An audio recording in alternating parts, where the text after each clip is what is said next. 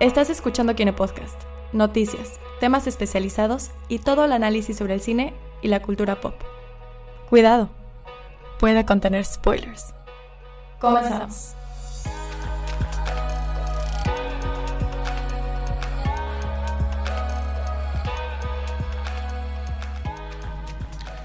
Hola a todos y bienvenidos al Kine Podcast número 44. Ya recuperamos la cuenta de los programas. Sí. Y Uh. pues de entrada a todos, feliz 16 atrasado de Ah, septiembre. claro. Ahorita deben estar escuchando una música mexicana ahí muy coqueta y muy bonita. Luismi. Luismi, cambia. Luismi, cambia Juanga, te extrañamos Juanga. Y cámbialo a este, mm, no sé, Jenny Rivera. ajá. Ching. Y ahí están escuchando a Jenny, qué bonito. Qué triste. Te Selena. extrañamos. Selena. Y ahí ya terminó. Ok, ya. Ya, esa fue nuestra celebración patria. Bienvenidos a todos. Después de un lunes de puente, ya estamos aquí. Oh, sí. Fin de semana tranquilo, por así Pues sí. decirlo. A diferencia de otros 15, como que no se sintió muy. Es que cayó domingo. Cayó domingo, sí. Fue. Fue, fue tranquilón. Fue muy, día muy familia, familiar. sí. Muy familiar. Sí, sí. Y pues ya estamos de vuelta, eso no nos detiene. Entonces, vamos a ver quiénes nos acompañan hoy que pues nos, nos, nos, nos hacen falta unas cuantas personas. No importa, no importa. ¿Quiénes están aquí? A ver, ¿quién se quiere presentar? Bueno, yo empiezo. Hola, Abraham Soloveitchik, otra vez. Andrea Dager. Ah, Gina Gómez, hola. Hola, Juan Esteban Méndez. Y allá en los controles, como siempre, el chico maravilla haciéndonos el favor. Du, du, du, du, du. Omar Badillo, yo, yo, yo. Siempre quise tener un Punchis, sonidero. punchis, punchis, punchis. Y pues bueno, aquí ya estamos. eh, programa número 44 nuevamente. Ok, vámonos primero con el roundup de la semana. Que fue una semana medio lenta, pero de las cosas, por así decirlo, relevantes, lo primero que, lo primero que pasó fue que terminando el podcast pasado, casi casi a los dos días, empezó esta, esta aventura de noticias que empiezan a alabar a Joker en, la, en las críticas. Creo que no lo habíamos mencionado Sí la lo, semana habíamos- pasada. sí lo mencionamos Sí un lo mencionamos. ¿Lo mencionamos? Porque ya había ganado el... el- ¿Ya había ganado? El, eso, el coso de Venecia. ¿Qué? El León de Oro. León de ¿no? Oro. León de Oro. Y pues la gente sigue hablando bien de eso. De hecho, esta semana, o el día, de, el día que se está grabando esto, más bien, em, a varios como que influencers mexicanos les mostraron la película y de lo que he visto que han puesto es que sí está muy cañona. Ok. Y re- realmente las cosas están yendo bien para Joker. No sé, tanto hype siempre me preocupa. Igual a mí es como que... No sé si es hype verdadero o es como que gente colgándose del hype preexistente y dice, no, ay, sí está muy chingona, vayan a verla. Yo sí la entendí. Ajá. Soy muy fan. Ay, mío. sí, entonces me preocupa tanto hype. Y sí, Yo creo que todo cine debe aspirar a ser cine de arte. Bye. Soy Oscar. muy fan. No, y que aparte, pues ya, ya, ya estamos llegando a ese punto en el que todos van a quererse. Ay, me estoy preparando mentalmente para los memes de Joker y las Ah. frases y. Sí, ese día va a estar buena la discusión, yo Ay. creo. Creo que va, a- va, Va a ser una buena plática social. va a ser un buen punto de discusión. Pero pues sigue, sigue toda esta ola de alabanzas a Joker, así que si no has comprado tus boletos para el estreno, mándanos un mensaje en Facebook. Porque el evento va a ser 3 de octubre en la noche y va a estar muy, muy chido. De Sí. verdad, va a estar muy, muy bueno. Tenemos, tenemos un sponsor por primera vez. Eh, que pues lo podemos mencionar. Es la, es la tienda Limited Edition que nos va a estar apoyando en este evento por primera vez en la historia. Que Avengers ni que nada, Limited Edition y Kinecarus, ese es el crossover más épico de la historia. Y miren quién lo dice. Y miren quién se los dice. Me necesito un hot toy después de esto. Este, pero pues sí, ahí está. Joker sigue estando dando mucho de hablar. Y para no salirnos del ambiente de Warner Brothers, también hablando de DC, eh, si sigues a James Gunn en Twitter y si no, pues nosotros lo No publicamos placer. también. Pero ya publicó la foto con todo el reparto de Suicide Squad. ¿Podemos adivinar cuál fue mi caso favorito? Em, claramente Sí. fue Joaquín Cosío, ¿verdad? Sí, Sí, evidentemente Sí, era Joaquín fue Pete. Davidson. Pero Peter Capaldi. Ajá. Y Idris Elba. Idris Elba. Como, sí. Por supuesto. Me Yo dio me mucho con- gusto. Idris Elba llegó a un punto en su carrera en que ya cualquier papel Cualquier que papel, se le asoma, sí. como que, ah, sí, llevo. Ya después de Cats, como que, ya, sí, sí. Esa es la realidad. Si ya hiciste Cats, ya puedes hacer cualquier Sí. cosa sin vergüenza. Sí, sí, sí. Realmente. Como el nuevo Nicolas Cage. Nada más que no, que no acabe como, el- como Nicolas Cage. No sabemos. Es una sorpresa. Ya veremos.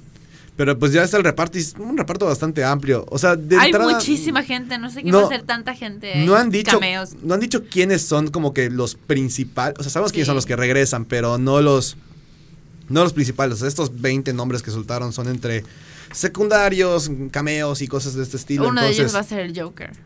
uno de ellos va a ser el Joker, Sí. confirmado. Pues yo creo, es lo que había leído. ¿Quién sabe? Porque no hay, no hay información que digas concreta. Solamente está esto y ni siquiera hay, fe- bueno, hay fecha de estreno. ¿está ahí fecha de estreno de eso? Es 2021.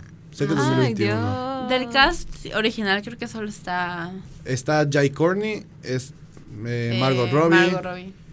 Em, ah, ah, Joel Kinnaman, Ok. que Y, y, um, y Viola Davis. Viola Davis. Son los únicos cuatro que regresan. Y los demás son como 20 personas más. O sea, pero de aquí al 2021 hay chance como cuatro se salgan de la producción. Entonces, Pues se supone que están Pues, confirmados. ajá, Estos están son ya bajo los, contrato, los confirmados. ya sí, súper. Súper seguro que También está. John Cena. no lo vamos a ver. Súper, ah, efectivamente. No, tiene Ah, entendí esa referencia. hay mucho fan favorite de Andrea en este cast, por Está- lo que veo. Pero explíqueme, o sea, Pete Davidson. Como No que sé. dices, o sea, no va, pero sí va. A lo mejor es un tipo un hedgeman que va a salir así como, jaja, y ya no lo vuelves a ver. ¿Y si, como se- y si como es el Joker? Sería un buen Joker. ¿eh? ¿Tú crees? Digo, ya de por si No está loco, creo. entonces. Tío, como como en la 1 de Suicide Squad. O sea, yo esperando súper feliz. Va a salir como. Sale, creo que haciendo un side eye un rato y se Ni vuelve. siquiera ahí. sabía que sería Common en esa película. Ujú. Y el Joker es John Cena. No, no, no, no, no, no, no, no, por O Dios. sea, solo me lo diste para emocionarme y me lo quitaste después. ¿No? Eh, pero tenemos actores mexicanos. Bueno, el único mexicano es Joaquín Cosío, ¿no? Chiloco. El cochiloco, el cochiloco es parte del Él es escuadrón, Joker. ¿cómo no? Saquen los balas. Digo, es- es el Como. César Romero no se va a rasurar su bigote. ¿Quién? Ah. perdón, es referencia muy antigua, disculpen. Pero a ver, ok, aquí está el reparto. De los que más, como que rescatables. eh, ah, está Taika Waititi.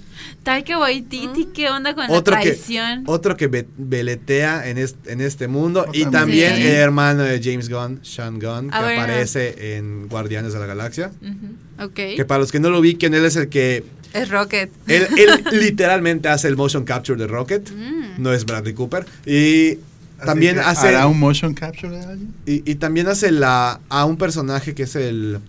Como que el. El secuaz de. De John Doe. El que al final Oh. se queda con los guardianes. Ese es el hermano Ok. de James Gunn en la vida real. Wow. Sean Connery, no sé, Sean Gunn. Ah, y bueno, Michael Rooker también sale. Sí, ¿Quién es. John Doe. Ah. Que hace John Doe y sale también de Walking Dead. Para los que lo ubiquen también por su papel en The Walking Dead. Ah, no. Es John Cena. ¿eh? Pero sí es un, es un reparto bastante ¿También interesante. está Mickey Rourke? Mickey ¿O Rourke. es mi... No, no estaba Mickey Rourke. Estoy Fue viendo la lista y fue no mi está, imaginación. no está Mickey Rourke, pero sería muy bueno que estuviera Mickey Rourke. Más Mickey Rourke. Y sí es un reparto bastante amplio, pueden checar la foto en Kinecarus, está ahí. Oh, sí. El reparto son como 20, son como 20 actores, lo cual está, está muy chido. Y también hablando no tanto de DC, pero sí en general de una cosa que aquí la persona que está enfrente de mí tiene un trauma muy cañón. Está supuestamente confirmado una película de Funkos. Ah, sí. Ya lo habían dicho Ya, hace... hace, sí, hace- uh, En Kinecaro se puso, de hecho, hace como un año y medio. sí, ya lo habíamos bueno, hablado en el uh, Es que podcast. hace poco hubo noticias nuevas al respecto, pero. Que él iba a hacer Warner Animation, como dijimos en el Kine Podcast hace como, hace como año y medio. hace como 14 ediciones. O sea, se confirmó nada más otra vez, ¿no? Sí, se reconfirma. Pues ya estaba confirmado, nada más tú te acabas de enterar. Sí, yo me acabo de enterar, disculpen. Se reconfirma. De todos modos, pues ya, ya estaba por venirse, ¿no? O sea, la cuestión de, de Warner Animation que lo haga y pues ya el videojuego ya de Gears of War Funko pues ya está llegando igual, así que... Que ese videojuego se ve malísimo, disculpen ustedes. Se, se ve malísimo. Omar dice que... Omar confirma. O Sí, sea, confirmo. No, no, no. Podríamos hacer un programa entero a por qué el juego de Gears of War es lo peor que le ha pasado a Gears of War. Y eso que el 5 está muy bueno. Pero bueno, cambian, cambiando un poco. Eh, ¿Qué habíamos platicado en su momento de la película de Funko? O sea, ¿cuál era la, nuestra opinión? Pues nada más que Pues, existía y estamos eh, tratando de ¿Qué iban a adivinar cuál va, cuál va a ser el plot y, ¿Y qué pueden hacer con tantas eh, como licencias que tienen, porque tienen licencias de Star Wars, de DC, de Marvel, de un montón de cosas que estamos especulando si van a salir todas esas propiedades en la película. Sí, que estaba pensando en pues hacer un tipo Lego Movie, pero con Funkos. Exacto. Ajá, yo me estaba pensando algo Que el similar. personaje principal iba a ser este personaje original de de Funko. Ay, Freddy Funko, por favor. Sí. Ajá. Estaría padre. Pero bueno, ok, viene la película de Funko. Ya está confirmada ahora sí de que sí, this is happening.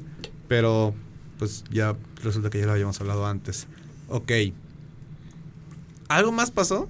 Porque ya Hoy acaban de anunciar la, el, lo que va a estar en Disney Plus el día del estreno. es muy Y cierto. está y es muy, una lista muy, muy, muy, muy, larga. muy larga. ¿La decimos?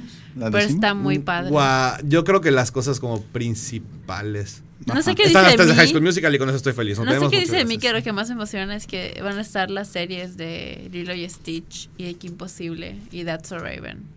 Y son como Cody. mi infancia. Eh, Saki Cody, whatever. Bueno, Pero esa- mi- tres son... Cody y recreo, va a ser todo recreo. Ah, tú eso, estoy muy están to- emocionada. están Y todas las películas las- de recreo también. Están todas las series de Spider-Man, estoy feliz porque el Spider-Man del, del 80, la serie de Spider-Man y sus amigos, Spider-Man del 94, X-Men del 92. Esa es la que más me emociona. O sea, para los, para los que somos fans de Marvel sí está muy bueno todo lo que se trae. Y Y está, está todo el está todo el UCM también, excepto está todo el UCM excepto las películas de Spider-Man. No está Homecoming y no está Far From Home. Ah, pero las tiene Sony. las Exactamente. Sonation. Fuck. O sea, se lo llevaron con todo. Con Malditos todito. desgracia. Digo, Sí, es- No puedes hacer tu maratón del MCU porque, te Porque van no a está las completo. Spider-Man. Uy, turururu. Ni modo, o sea, tendría que comprar. Es- Como si no las estuvieras. Exactamente. No es como que ya parte. También From me da risa que son todas las secuelas, las secuelas que fueron directamente a VHS Ah, y todo, eh, todas están puestas como están. películas de que feature, feature Sí, films. O todas sea, están hasta, hasta la Navidad Pocaho- encantada de Bella y Pocahontas ah, dos. Pocahontas y, y Mulan las locuras de Kronk. Ah, de. Kronk es buena. Es muy buena. Es muy buena. Es, extremadamente Digan lo buena. que digan, es También muy está buena. la película de Goofy y extremadamente Goofy. Oh, Sí, va a estar, yo sí quiero, ya, ya quiero que salga. Sí va a valer el primer mes gratuito. Sí va a valer. para, para Tu mes de maratonear. prueba. Ni sé si vas a tener mes de prueba. Netflix, amigo, te empiezan a olvidar. Creo que Ah, te también va a contrataré cada también van a estar las de Pixar. Todas las de Pixar. Están todas las de Pixar. Sí, está bastante completo, ¿eh? Mickey, amigo, Bastante. te Sí, estamos recordando. así. lo que habían dicho es que, que, Voy por tu dinero, amigo. que tal vez el primer día, como que apenas lanzándose no iban a estar todas las películas, pero aparentemente, por lo menos de Disney ya están las de Tiempo de Guerra, Saludos Sí. Amigos, Make My Music, todas esas películas olvidadas. Dinosaurio, está Dinosaurio, ¿no? La manches. más de las más olvidadas de sí, Disney. Sí, sí, Están todas las Star No me Wars. fijé si están vacas vaqueras, pero Creo yo creo que que, sí sí. Debe estar. Sí. Pero están todas las Star Wars. Todas las Star Wars. Incluyendo trilogía original. Sí, sí, sí. Está padrísimo. Y pues está Han Solo también, pero pues ajá. Este, Y Rogue One. Y, y Rogue One. Resistance. No sé si está Resistance, pero sí está Rebels y Clone Wars. Y Disney Plus debe llegar aquí, se supone que ahora sí a mitades del siguiente año. No, en enero. o en ¿no? inicios. Yo había leído que en enero. Es que no, no hay nada seguro. O sea, de hecho, tú entras a la página de Disney Plus, como que la versión Latinoamérica, y te dicen, suscríbete al newsletter. Ajá. Ah. Entonces, Pero también habían dicho cuánto iba a costar. Aproximadamente están diciendo que 120 pesos. Ajá, y era como para cuatro cuentas, o era siete cuentas, pero Era solo una. cuatro pueden verla. No, yo había visto que, que pueden ver, o sea, pueden estar hasta siete personas, pero solo cuatro pueden verlas al mismo puedes, pueden estar viendo en Disney Plus al mismo tiempo. Mm, pues la verdad ni idea. O sea, lo que me acuerdo que pusieron en, en la expo y cuando vimos el stream, Juan y yo, aquí, em, cuando estábamos acá viendo qué onda, estaba en 7 dólares la suscripción individual. Y había un plan familiar que creo que era más, más económico, pero no, no dijeron cómo se administraba cada uno. Hmm. O sea, yo me acuerdo que cuesta 7 dólares el plan individual, que es como 140 pesos más o menos. Pero pues ya veremos cuándo llega y anuncian precios, que no creo que Pues esté sí. muy caro, realmente por todo lo que están ofreciendo. Pues no creo que mucho más que Netflix, porque... Exactamente. En, ajá, en realidad no les conviene ser más caros que Netflix. Que Netflix Si ya- que ya- ya se requieren- competencia. Ya se requieren dos sueldos para hacer para tener tu suscripción a Netflix. Así que, ok, vámonos por el principal que yo creo que emocionó mucho aquí al compañero Juan, que salió dando el mero grito del 15 de la noche. También gritamos de emoción Ah, porque salió el nuevo cortometraje. Literal, nos no de Jurassic estábamos World. en la cena de, de 15 y sacó su teléfono y lo estábamos viendo ahí en medio de la cena, en, en la mesa.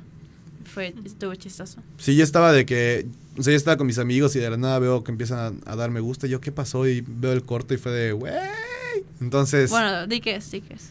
el corto, obviamente, bueno, aquí, aunque ya pasó un año, poco más de un año de que salió Jurassic Sí. World Fallen Kingdom, eh, ¿se acuerdan cómo termina la película? Sí, ¿Vieron la película? Sí. Ok, Sí. perfecto. Eh, estuvo muy mal aquí. De hecho, sí. Este, la película termina con que los dinosaurios ya están Son en el libres. mundo. Son libres. Entonces, la gran como que intriga que nos deja la película es bueno y qué pasa en la siguiente, porque pues ya estos vatos se escaparon, entonces what's going on? En, en este corto como que te resuelven la duda y te setean más o menos el mundo que vamos a ver en la tercera parte de Jurassic World que ya tiene fecha de estreno es el siguiente año, ¿no? O en dos, en dos años, perdón, Son dos años. 2021. Y Neta, tanto tiempo. sí. Y bueno, la el cortometraje se llama Battle at, at the Big Rock, la batalla en la Gran Roca, Algo básicamente. así, sí. Y nos muestra a una familia que se encuentra viviendo en una casa rodante, están con una especie de campamento, por así decirlo. Y los eventos ocurren un año después del final de Fallen Kingdom. Entonces ya es un mundo donde los humanos y dinosaurios pues conviven a la fuerza, no estamos diciendo que armoniosamente. Y pues es una situación que se presenta con un par de dinosaurios ahí que están peleando y todo. La verdad es que el corto no aporta nada que digas wow en cuestión de historia y, audiovisual. Está padre porque son efectos de película en un cortometraje. Y está, y está dirigido por Colin Trevorrow, quien, quien es que quien dirigió la primera de Jurassic World y creo que también está dirigiendo la tercera parte. Entonces, está padre como una especie de así, un, un mini vistazo al universo que vamos a ver A en lo la que está tercera. pasando, sí. Y aparte lo chido que esto creo que nadie se dio cuenta es que es la primera vez que vemos a, a humanos, o sea, bueno, ya está prendido del cubo, pero es la primera vez que ves a humanos pelear contra dinosaurios de que casi casi a puñetazos. Ujú. Estuvo muy intenso. O sea, e- esa pequeña parte sí está muy chida, pero yo en creo que no dura mucho, dura, dura como menos de 10 cinco minutos, como ocho minutos. Ah, mm. Y lo padre del corto para mí es más los lo que pasa durante los créditos, que te muestran en diferentes lugares cómo están conviviendo la gente con dinosaurios. Como si fuera found footage. O, o sea, footage grabado, así un teléfono y así. Está, está bien hecho. Lo mejor es la boda cuando tiran a las palomas sí, y pasan y los sale un velociraptor. No, no velociraptor, un pterodáctilo. pterodáctilo, perdón. Perdón, no sé mucho de dinosaurios. Pterodáctilo. Y se comen las palomas. Entonces ya como que con eso creo que se ahorran el mostrar... O sea, como que darte los primeros 20 minutos de contexto de Jurassic World Pues de 3. todos modos, yo creo que sí lo van a mostrar en, en la tercera parte. Porque no van a poder recaer en que todo el mundo vio el corto, a menos que lo pasen antes de la película. Y a lo mejor y con esto tenemos algunas noticias de Jurassic World 3 en algún punto. O sea, en un, algún teaser o algo mínimo, yo creo. Pero si ya es hasta 2021, falta. Eh, pero si podían hacerlo con Star Wars casi casi dos años antes, yo creo que lo pueden hacer con Jurassic World también. Mm, O al menos dar el título, yo creo que eso sí, porque no, no hay nada confirmado, ni siquiera cómo se va a llamar. no. Solo que regresan Chris Pratt y Bryce Dallas Howard. Lo Pues sí. único seguro, porque firmaron para Porque trilogía. contrato. Ajá. Exacto. Y eso ya fue lo, lo más reciente de, de- de en cuestión de noticias, así que vámonos con el tema principal, ¿les parece? Sí. Que pues el tema principal Tarara, es... tarara, Como Gina está así, la- la está interpretando aquí. Pues obviamente 15 de septiembre, por única vez vamos a caer en este cliché de hablar del cine mexicano en fiestas patrias. Y no estamos como que muy emocionados de hablar de esto realmente por, por la situación actual que se encuentra el cine. Pero es un tema que se, que se tiene que hablar porque realmente Eh, siempre la plática entre, bueno, todos aquí somos aficionados al cine, esa es la realidad. Entonces, el chiste recurrente siempre es que las películas mexicanas de hoy en día ya no, ya no son buenas, güey. O sea, checas la cartelera y realmente qué es lo que, lo que estamos viendo. Puro refrito de comedia romántica. Y ni siquiera refrito bueno. Ni, ni comedias buenas. o sea. No me río. no, o sea, vamos a checar, por ejemplo, qué hay en la cartelera ahorita de película mexicana. ¿Qué ha sido lo último Pues- que ha salido en los últimos meses? Este viernes se estrena la nueva de Omar Chaparro y Marta Gareda. Eh, Eh. Que se llama Tosca. en- Es una comedia romántica sobre ligar y. Todos caen Y mis ya. amigos. Y en- ya. Todos caen mis amigos en las No fiestas. sé en qué momento Omar Chaparro se convirtió en el, en En el la- galán de las películas. En el no sé. Marlon Brando del Pues, cine mexicano. Desde que lo agarró Netflix. Salió en Nailed México. Sale en él, pero desde antes ya estaba saliendo. en Sí, desde va antes. A ser, va a ser su serie de... Cuando, cuando lo agarraron para de- Detective Pikachu. Ándale. Ahí brincó. Ay, sí es brincó cierto. a la fama. salió. Sí. Es el... ¿Qué fue? Fue el host de La Máscara. ¿Cómo se llama esa cosa? ¿De En qué? ¿Qué? Televisa. Fue host de un reality show en Televisa. Oh, perdón. O no sea, veo es- Televisa. Ha estado así, ¿Y haciendo un montón de ¿Qué cosas. pasó? Sí ha tenido un resurgimiento Omar Chaparro que no vi venir. Se recreó. Ajá. Está llenando el vacío que dejó Derbez. De Chaparro Rising. Pues Derbez ahorita acaba. The Rise of Chaparro. Pues Derbez acaba de salir en la de Dora la Exploradora, así que pues yo creo que. Pero Derbez creo que ya se estancó en el, en el estereotipo del mexicano hollywoodense. Pues como Salma Hayek. Pero Pues Salma sí, va a salir pues- en los Eternals. Pues sí, eso sí. Pues tal vez, tal vez en unos 10 años veamos a Eugenio Derbez en una película de Marvel. El siguiente, Capitán Doctor América. Octopus. Zorro, no te lo. Doctor Octopus, casté a Eugenio Derbez en una Doctor película Hello, my name is Dr. Otto Octavius. Doctor Pulpo. El Doctor Pulp. Ah, está terrible esa traducción, como lo odiaba. Doctor Mojarro. Pero bueno, ¿qué más? Salió ahorita, de hecho, hablando de los Derbez, salió el remake de Como si fuera la primera vez con el hijo de Derbez, Mm. que es un remake de Adam Sandler, uno de los mejores amigos de Derbez. ¿Coincidencia? ¿Ah, no sí? lo creo. Son amigos. Sí. Se conocen. Son befos. Wow. No tenía idea. He needs to have a Mexican friend. so. Sí.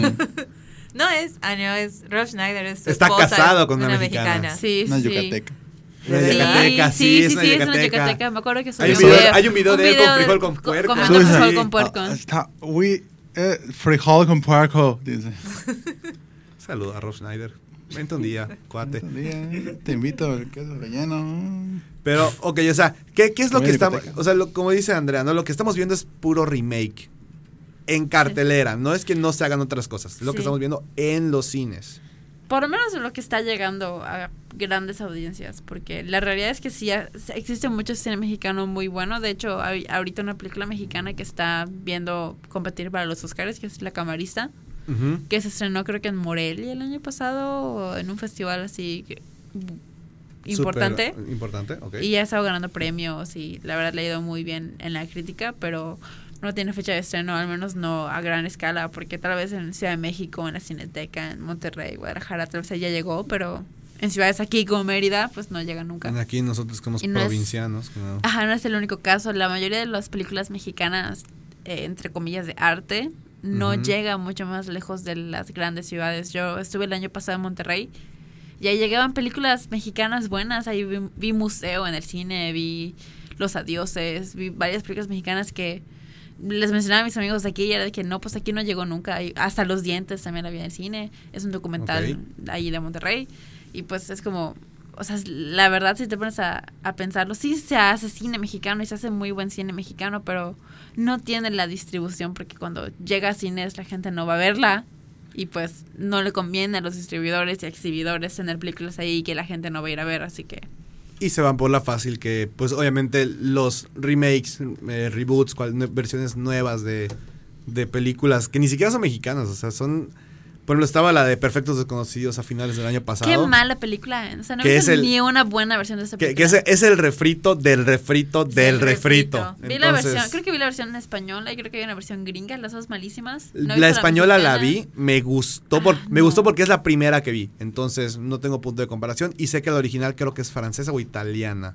Ah, creo que es italiana. ¿Es italiana o es No francesa? Es francesa. Es francesa. Que está, está en la Netflix francesa las y la española, versiones. entonces. La francesa está buena. Malas, malas, malas. Bueno, a mí no me gusta. eh, ni- no he visto ninguna de esas. De, ninguna versión de esa película que me haya gustado. Es muy cliché, es muy.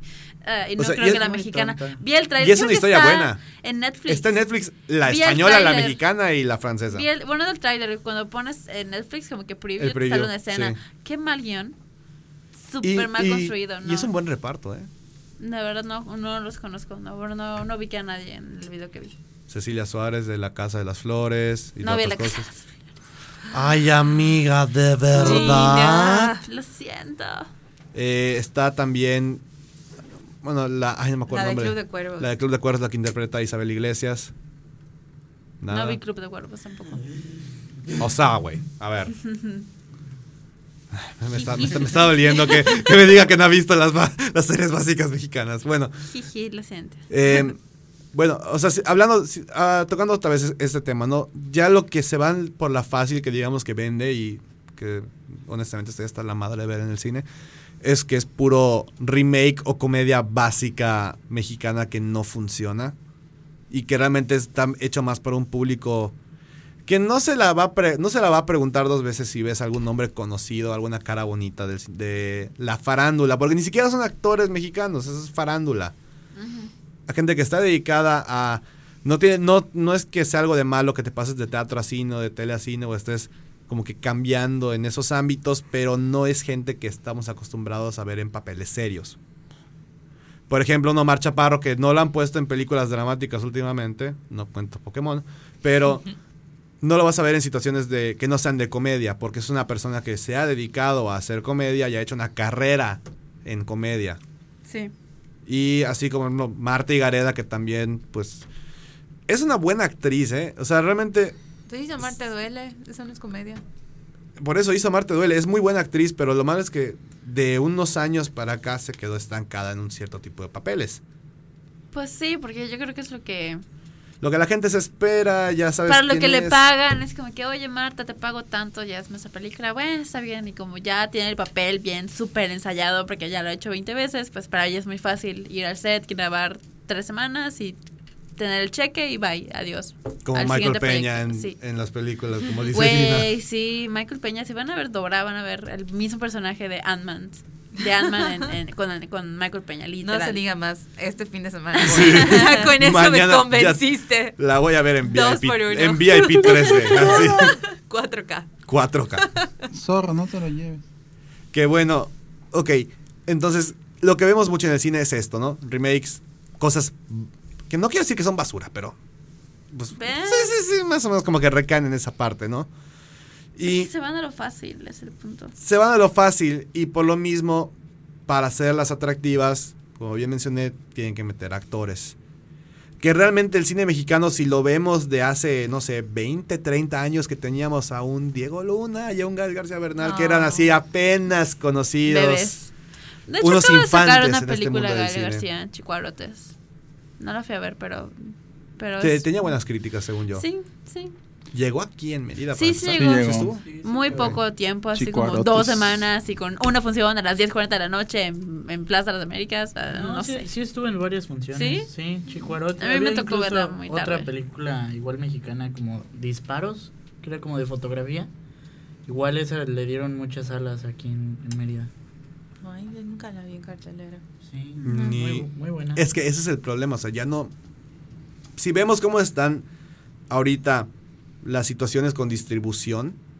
o sea, y marketing. y por marketing, ejemplo, a lo mejor yo me enteré que está Chicuarotes porque chequé la cartelera y mira ese Chicuarotes, pero que haya visto comerciales antes de las películas, como los típicos comerciales que hace Cinépolis, con los con los Que ahorita ya te están de- poniendo- de la película mexicana Yo de solo moda. así sé cuál no voy a ver, la que salen de los, los- actores yendo al cine. Sí, Esa le digo, esa. es la que no voy a ver esta Sí, sí, semana. sí.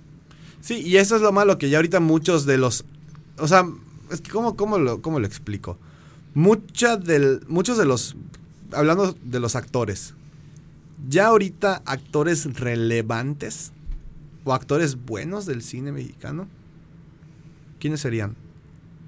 Porque te- seguimos teniendo a Gael García, a El Diego Diego. Luna, que ya no hacen cine hablado en español, realmente.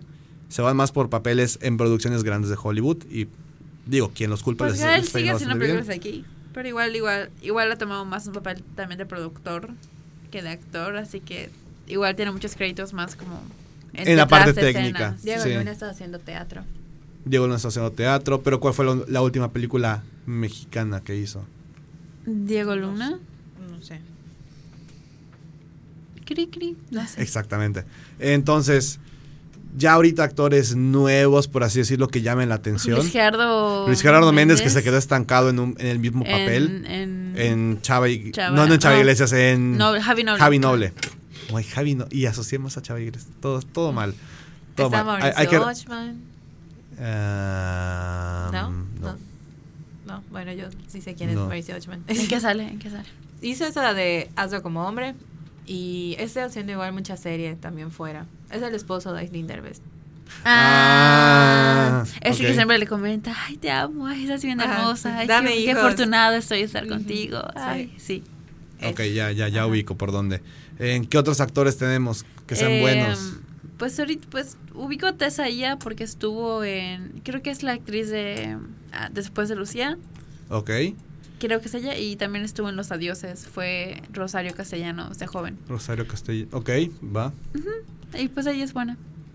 ¿Qué otros? Porque ya realmente no hay como caras que digas icónicas, vamos a decirle, del cine. Marta Gareda. Hace 20 Marta es que hace Parra. 20 años era Marta Gareda y sigue siendo Marta Gareda. Ah. Ya se está en Netflix. ¿Cuál? O sea, ya, Ah, ya, está, ya o sea, ya es parte de Netflix, Martí Gareda. Me encanta que estoy googleando actores mexicanos y inmediatamente Google me lo autocompleta guapos. ok. okay. Porque la mayoría están feos. Vámonos. Pero por ejemplo, igual ahorita el hijo de Derbez salió en el remake de como si fuera la primera vez. ¿Es Badir? Va- Creo que Algo así. Nombre así igual medio raro. Sí, de allá rarillo. Y ok, bueno, me estoy, Ah, estoy es- recordando. No, como Diego Boneta. Diego Jaime Bonet- Camil. Jaime, Jaime Cam- Camil. Jaime ¿Qué- Camil qué- estuvo qué- en Chicago. Estuvo en, Estados. Unidos. Sí, también. También ha hecho voice acting para películas y así. En Estados Unidos también. En Estados Unidos, pero yo, yo estoy. Bueno, lo quiero sí, centrar o un poco sea, más es que en. ajá, eso sí. pasa que hacen algo bueno aquí o lo que sea y apenas pueden se Se- exportan. Entonces ya no. Porque no se ajá, lo cuentan. único que les Se va a pagar PDF. lo que merecen o lo que su calibre como actor o famoso da son acto son Ah. películas mm, como remakes, refritos, comedias románticas. Bueno, los súper, her- súper todos los hermanos Bichir creo que todavía están un poquito más Sí. locales. Creo, no, No he visto sé algo de ellos. No he visto algo de ellos en mucho tiempo. Demian Bichir ya está. Ya está en Hollywood. ¿eh? ya está en ¿también? Hol- ya está en Hollywood, sí. Ya No lo nominaron al Ya Oscar. se hace- Estuvo PDF. nominado al Oscar. Sí. Se PDF, o sea, se exportó. PDF. Ay, Dios mío. No, no. Bueno, ajá. Eh, ya se pasó. Ajá, ¿Dónde está el asiento? Este, Daniel Jiménez, este Cacho. Cacho. Es buen actor. ah, no sé quién es. mm, Estuvo en ay, Jámala, ¿cómo se jámala, llama? jámala. ¿En dónde? Perdón. Ha hecho siempre hace papeles como que de malo. Ha hecho este hay una serie muy buena en Amazon Prime. eh, la he mencionado antes que se llama eh, Un extraño enemigo, Ok. que es sobre los eh, la matanza de Tlatelolco. Más, y él es como el Mm. principal y es así como el político así súper corrupto y aferrado y Así bien perro. bien Sí. perrón igual no, eso no pasa. ¿no? Que no- estuvo no en pasa, no, Arráncame no. la vida que igual era el militar así que maltrataba a su mujer y así hace papeles como que de De malo. ese estilo. Ok, va. O sea, lo que te digo, por ejemplo, piensa Cecilia Suárez ha hecho cine Cecilia. mexicano desde hace Años. desde Sexo, Pudor y Lágrimas y Sexo. ahorita Lágrimas. el otro día la vi. El otro día la vi preparándome para este podcast y hay una escena donde está Susana Zabaleta en Mix Up con los audífonos cuando todavía podías ya estás escuchando Ah, escucha con Kiko se- audífonos. y está escuchando eso. esa canción mientras está imaginando con su pareja y el típico momento donde se quita los audífonos y Ya dejas está. de escuchar la canción. Oh, no. Y se muere. Y regresas a ser un simple mortal. Sí, y nada más quería comentarlo porque hace mucho que hice eso, también de poner mis Mm. audífonos en Mix Up. Era Sí. un buen, un, Era un buen buena pasatiempo. Y, ok, ¿y, Hombre. y quiénes son los destacables? O sea, que digas, vamos a ponerle la cara de, del, del cine mexicano hoy. Yalitza. ¿O que tienes Yalitza. Yalitza? Pero Yalitza. O sea, tiene bueno, Yalitza, es su one, es su, Yalitza, es su no one shot. Yalitza. Pero hasta que no Yalitza. haga algo, sigue siendo. Es o sea, que Yalitza nació. Yalitza. Yalitza. Yalitza. Yalitza. La Aparicio, La, que güey. le- la, Apari- La la que se Aparicio. La aparición. La Aparicio. ¿No?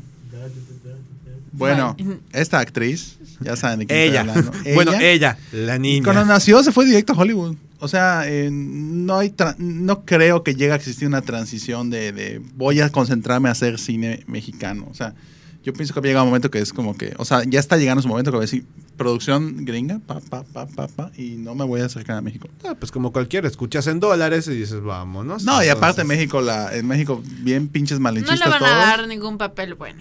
Pero te voy a preguntar, ¿Roma es cine mexicano o es...? Sí, Sí, porque es cine- el director es mexicano. Director Entonces- mexicano producido en no. Entonces, pero- hasta ahorita sigue siendo cine mexicano, Yali. Pero, ajá, o sea, Entonces- production. Sí, yo sé, hasta que haga, o sea, hasta que se anuncie su siguiente Está- proyecto. estamos de acuerdo que los siguientes papeles Kate que ella- Hudson y Nicole Ajá. Sí, así, Pues sí. está yo. O sea, ella no, no tuvo esa transición de muchas películas mexicanas y luego doy el salto a Hollywood. No, O sea, ya no, no hubo- hizo una y de esa ya estaba metida No hubo transición de empezar en televisión mexicana, Ajá. hacer comedias baratas y luego ya hacer una... una Salir una- en. Como Salir todos Sabadazo. hemos hecho, en- evidentemente, en algún Sí, claro, ¿no? Sí, Recuerdo aquellos días en No Sabadazo. recuerdo, sí, porque cuando yo le decía a mi cuate de revés, oye, dale, métele. No, brother, de adelante". verdad, te, te lo juro, Adam Sandler es la jugada. Todos en el 94. Ahorita nadie nunca. Ahorita nadie la apuesta. Bueno, Adam Sandler ahorita está como que... mm, Sigue pues, haciendo películas. Pero ahorita hay una que está haciendo que le están... Bravo, dicen bravo, excelente actuación. otro día, pero no sé qué Eres un es. crack. Y así, sí, neta. ¿Cuál? Hay una película de Adam Sandler que se está ganando así premios y premios. O sea, yo sé que tiene Pero estamos de acuerdo que eso es después de 20 años de pura porquería. Sí. Que cualquier cosa que haga, que haga Adam Sandler es mejor de las últimas que hemos visto en el cine. Ahí te digo cuál es. Mejor que Jackie Jill cualquier cosa. Entonces, De bueno, eso- tenía Al Pacino. No, No, ya, no, ya Al Pacino la puedo rescatar. A ver. Sí, pues se ha ganado premios este, este Adam Sandler. No sé por O, qué le... o sea, es que fue, o sea, fue buen comediante cuando Ahí empezó, está. pero... MTV Movie Award al, mejor Ah. beso. Ah. MTV Movie Award al mejor pelea. No, o sea, lo que hizo al principio ¿Escuchaste con- lo que dijiste? Teen Choice Awards al mejor química en un en personaje. Ma- ¿Con quién tiene que Teen Choice Awards al mejor ataque a- de ira por locos de ira. Te voy a detener ahí y voy a retomar el tema anterior porque no, esto no iba como creí que iba a ir. Porque se desvió mucho de lo que yo pensé que Sí. íbamos a acabar. ok, entonces ya tenemos acá a la, la Aparicio. O sea, La es de- que, bueno, yo siento que ahorita casi todos le están tirando más a Netflix. O sea, ahorita hay mucha producción igual como de serie mexicana Porque en Netflix eso. acepta todo. Y Amazon. Prime. No es cierto, no me aceptaron mi idea. No, Que nunca no. les voy a decir cuál, por obvias razones. Mm. Qué, qué intrigante. No es cierto, era una serie, pero no. Me dijeron que no. Que ya existía Club de Cuervos. y que nadie ve básquetbol en este país. Entonces, ajá. O sea, pero eso voy. Entonces siento que ahorita ya no hay tampoco tantas ganas de vamos a hacer cine. Ya creo que Ahí está. prefieren decir vamos a hacer Netflix. Adam Y Sandler. eso que ya, o sea, ya ahorita hacer Netflix a estas alturas es como muy, eh, bueno. ¿Sabes qué pasa? Que tiene, siento yo, es más popular. O sea, La Casa de las Flores creo que fue el año pasado y siguen hablando de eso y la gente lo sigue esperando y le dio bastante proyección La a. Manolo Caro. a, Manuel Ca- a Derbez también y a esta Verónica Castro como que la o sea, se la presentó a toda una nueva generación de Sí, como, no va- como y- Winona Ryder con Stranger Things. Exactamente. Y la mataron para la segunda temporada. bueno creo que ella se quiso salir No va a ¿no? salir. Ajá, no, no, va- no está en la segunda temporada. La- y a su personaje la mataron. Dijeron, ah, se murió. No. Ya sí. ahorita sacaron Como esa Meryl Streep, no mami, a dos. Oh. Because plot convenience, ya sabes. quién sabe a lo mejor regresa así como aparición Como flashback surprise bitch. sí Como no me morí. oh por Dios Le Ahorita- pusieron su cerebro a, a Joy Tribbiani. A Joey Trivia. Estaría padre una versión mexicana de Days of Our Lives. Se llama... Los no días sé. de nuestras vidas. Los días de nuestras vidas. Se Imagínate llama qué, Familia de 10. Con el- Se llama Vecinos. Es- cuál sería una película que dijeran, sí, sí, ahorita que ya están, no de moda, pero ya empezaron con el statement de vamos a hacer remakes mexicanos porque hashtag puede ayudar a la economía mexicana. O sea, ¿Según quién? Según, según, según los grandes productores. Bueno, ¿qué película creen que haciendo remake sería una pistola? Que es como que más. O sea, una película gringa adaptada sea un a adaptada remake a, me- mexicano. a contexto mexicano. Uf. es una buena pregunta. Cepillín. Ah, no sé. En vez de yo. En vez de It. En vez de, no, en vez de, no, en vez de Joker. Cepillín. No, este era padre broso. Pero, nah, cepillo. En vez de Joker, broso. Dios mío. Eh, Bueno.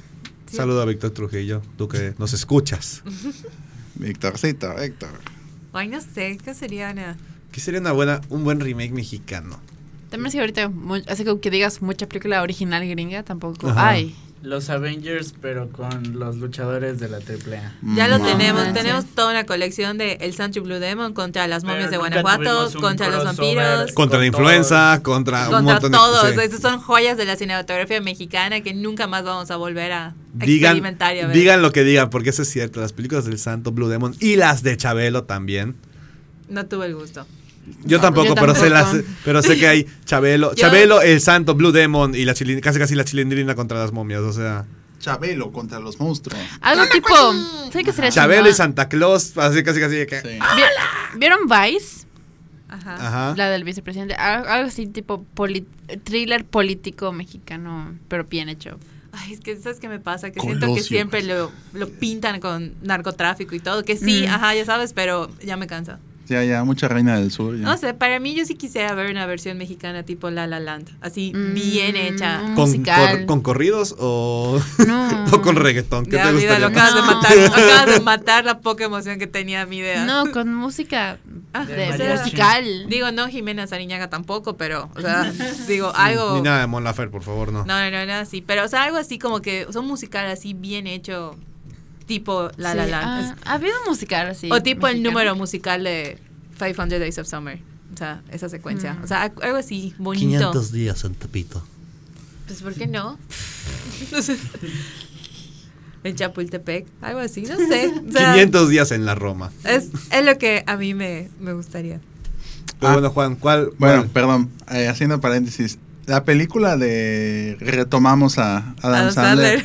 La película que tiene 94% de Rotten Tomatoes es Uncut Gems.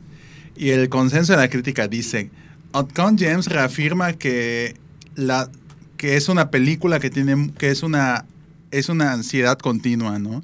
Y pr- comprueba que Adam Sandler puede ser un formidable actor dramático cuando se le da el material correcto. Damn. No tengo ni idea de qué es esa Ni película. sea, Ni cuándo sale, ni quién está de ni más de Adam cuándo salió, ni nada. O sea, yo sí sé que le han dicho que es buen actor por Punch Drunk Love, que tiene miles de Años. pero no sabía que intentó hacer otro drama.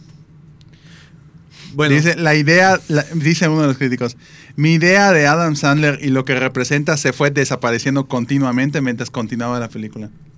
wow. Jesús.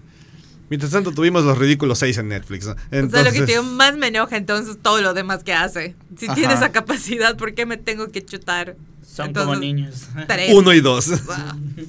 Sí. bueno, siguiendo. eh, ¿En qué estaba?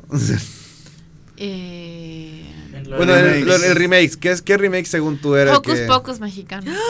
Sí. Con así, con, con, Con- figuras Yeah. Que te hagan limpias en Catemaco. Sí, lo quiero ya. Que la villana salva a estar gordillo. ¿eh? Ay, no. No, vamos, vamos ¿Qué? a pasar un buen rato. Pues así, Ah. así Ah. como de leyendas, pues ya salió la de la Nahuala y esas estaban padres, las animadas. Ah, bonitas, es cierto. Bueno, las películas de Bobo Cartoon también. Es cine mexicano. Ah. Es cine mexicano. Pues Dato sí. curioso, fue una película de Cartoon la primera vez que escuché 17 años. ¿Qué? ¿Qué? ¿Cuál de las dos? La segunda. Por Dios. No, ¿dónde sale? Cuando vuelta a ver a la hueva. Y Todos, todos hemos visto la hueva en algún punto. Yo ayer, mi puente. ok. ok, vamos a. Vamos a 17 años. Sí, la de Ángeles Azules. Sea, no, no, o sea como que... Ajá. Ajá, sí, 17 sí, pero. En este es el momento donde pones un corto, un clip de... Ah. Es que me acuerdo la primera era la de Si tú me quieres, Dame dame Sí. una sonrisa. Risa, si tú me quieres. Ajá. ¿Por qué nos acordamos de esto? Yo, la neta, vi mucho esa película cuando estaba chiquita, no pregunten por qué. Estaba- pero sí era buena película, o sea, para. Te ¿Cómo te llamas? Bubi. Bubi, Bubi. No, No, no, solo, una, una Bubi. Terrible humor, terrible. No, lo mejor los fuegos de confeti. Ese es No, primo aparte- Confi. Y ese es Confi, y ese es Confi, ¿Tú y cómo te llamas, carnal? Confi. Confi. Ah, sí, Confi. Ahí salió de tacla. Ay, se escapan los huevos. Ay, pero no estos, no especificaste. Está buenísimo. No sé qué decían sin albur, pero no tenía nada que ver con el albur. Ay, pero bueno, vamos, vamos a cambiar un poco la situación y vamos a hablar de algo que también es polémica porque todo ese tema de, de lo que hemos visto que se promociona tiene que ver mucho con la distribución. Y es, y es un tema que, que sigue, que hace 20 años se platicaba y se sigue hablando que no hay, no hay la suficiente promoción por las mismas distribuidoras, porque si no, si no eres de ver películas mexicanas todo el tiempo, te explicamos aquí que realmente el hacer cine en México es mucho desmadre. Involucra muchas cosas, obviamente los permisos gubernamentales no son fáciles de conseguir en este país y eso son, son situaciones que han enfrentado hasta producciones, producciones grandes de Hollywood que no siempre es tan fácil grabar, grabar en cualquier parte de México. Y si eres mexicano, el conseguir los permisos del eh, IMCINE, de, de la Cineteca, y conseguir el apoyo es muy, muy complicado. O sea, nosotros aquí en la mayoría pues hemos tenido la oportunidad de a lo mejor participar en algún cortometraje y, y ya de por sí es complicado el hacerlo. No estamos diciendo que de la manera de a manera grande, o sea, son, han sido producciones de muy, muy, bajo presupuesto o nulo presupuesto, por así decirlo. Pero hemos tenido el, el contacto y la experiencia de otras personas que se han dedicado a intentar producciones grandes y te dicen que es un relajo por completo. Sí, eh, entrar, a una convocatoria de cine requiere muchísimo papeleo, mucha paciencia y ya si te dicen, ay, sí te vamos a dar dinero para tu película, literal todo lo que gastes, guardar nota, guardar nota, guardar nota, porque si algo te falta no te dan el dinero, luego se tardan, si pides a plazo no te lo dan, eso es muy, muy, muy complicado. Y ahorita, ahorita yo había entendido con la entrada del presidente nuevo que iba a, A cambiar esta quitar las, las el apoyo económico del IMCINE o del FOPROCINE. Y ya no sé en qué acabó esa situación porque estuvo muy muy cañón en el momento en que lo eligieron y todo. No no he sabido qué ha pasado con eso, pero sí está es como que no tiene un buen panorama el, el eso, el cine mexicano porque no se está dando esos apoyos y cuando se dan son muy burocráticos. que también se ve reflejado en el tipo de películas que ves que se están produciendo. Todas las películas que llegan a festivales realmente es un logro que lleguen a festivales porque no, no siempre se les da esa apertura. Sí. Y las convocatorias son muy limitadas y obviamente como yo creo que sucede en todo país, eh, pues obviamente hay palancas y hay gente que tiene los medios para poder hacer que sus películas se vean y no significa que necesariamente son buenas. Si no vean todos los remakes que están en el cine mexicano, realmente ninguno Sí. es bueno. Digo, no lo hemos ido a ver. O sea, Hay hemos- hemos- que no hemos ido a ver, pero se nota, y por las críticas y pues Y, y hay una que otra excepción. Yo creo que, digan lo que digan, nosotros los nobles fue un... Fue, Fue una una, fue una excepción porque fue una buena película tiempo. dentro de lo que tenemos disponible como catálogo. Por lo menos creo que estaba intentando hacer algo como. Pues no que sea original, porque realmente está es un refrito de tomando. los 50. Sí, y está tomando mucho el humor de sitcom gringo como para hacerlo chistoso en el contexto mexicano y así. Pero por lo menos estaba intentando hacer algo como. Ah, Hacer algo dif- diferente dentro de lo que ya conocemos. ujú. Pero ya ahorita, bueno, Gina, tú lo dijiste, ¿no? Estando en Monterrey tuviste un montón de películas mexicanas que no llegaron aquí. Mm, mm. ¿Y cómo es que sí pueden llegar a Monterrey? Pues cuando estás haciendo un trato de, de distribución, pues normalmente te dan muy limitadas ciudades y muy, muy limitadas salas, así que pues prefieres escoger como ciudades grandes donde pues sí se vaya a ir a ver, donde tenga más posibilidad de que se vean ciudades grandes como Ciudad de México, Guadalajara, Monterrey, que ciudades más pequeñas o de provincia, donde muy difícilmente, o sea, de por sí la gente no va a ver cine mexicano y si va a ir a ver cine mexicano, si no está Omar Chaparro, Marta Gareda o algo así, pues no la van a ir a ver. Así que es que la distribución es un, o sea, cuesta, cuesta tener tu película eh, estando en exhibición. Así que no vas a poner, si no, si no tienes el, ahí va todo el círculo vicioso, si no tienes el apoyo económico, pues no vas a poder distribuirla a todas las partes donde quieres distribuirla. Obviamente si los productores y directores quisieran, obviamente la pondrían en todo México, pero se tiene que hacer sacrificios cuando escoges a dónde quieres que se distribuya y pues escogen las ciudades grandes. Y también depende el número de salas, el tiempo que te vayan a dar de exhibición. Sí, aparte si no la van, o sea, si puede que tenga una semana, pero si en esa semana no llenas cierto número de asientos, te quitan, te quitan funciones o te quitan de, por completo de la cartelera. O sea, sí depende mucho de eso también. Que aquí ya también es ponerse un poquito, por así decirlo, la playera también nosotros, porque eh, esto es- fue algo muy chistoso que pasó hace un año cuando se estrenó Infinity War, que lo, me tocó verlo con Juan en un cine aquí, aquí en la ciudad, que todas las salas estaban proyectando la película. Ni siquiera de que en función de estreno de medianoche. La que estaba ayer, la que estaba, la película mexicana que estuvo en medio de eso fue Sueño en otro idioma. Fue Sueño en sí, otro y sí idioma. le fue bastante bien porque fue como, literal, si no ibas a ver Infinity War, era la única otra película que había, así como que, ah, pues O sea, vamos a ver esa. y era un caso excepcional. Estamos de acuerdo que si hubiese sido en otro momento en el que tuvieras más. Pues un catálogo más amplio de- en, en el cine.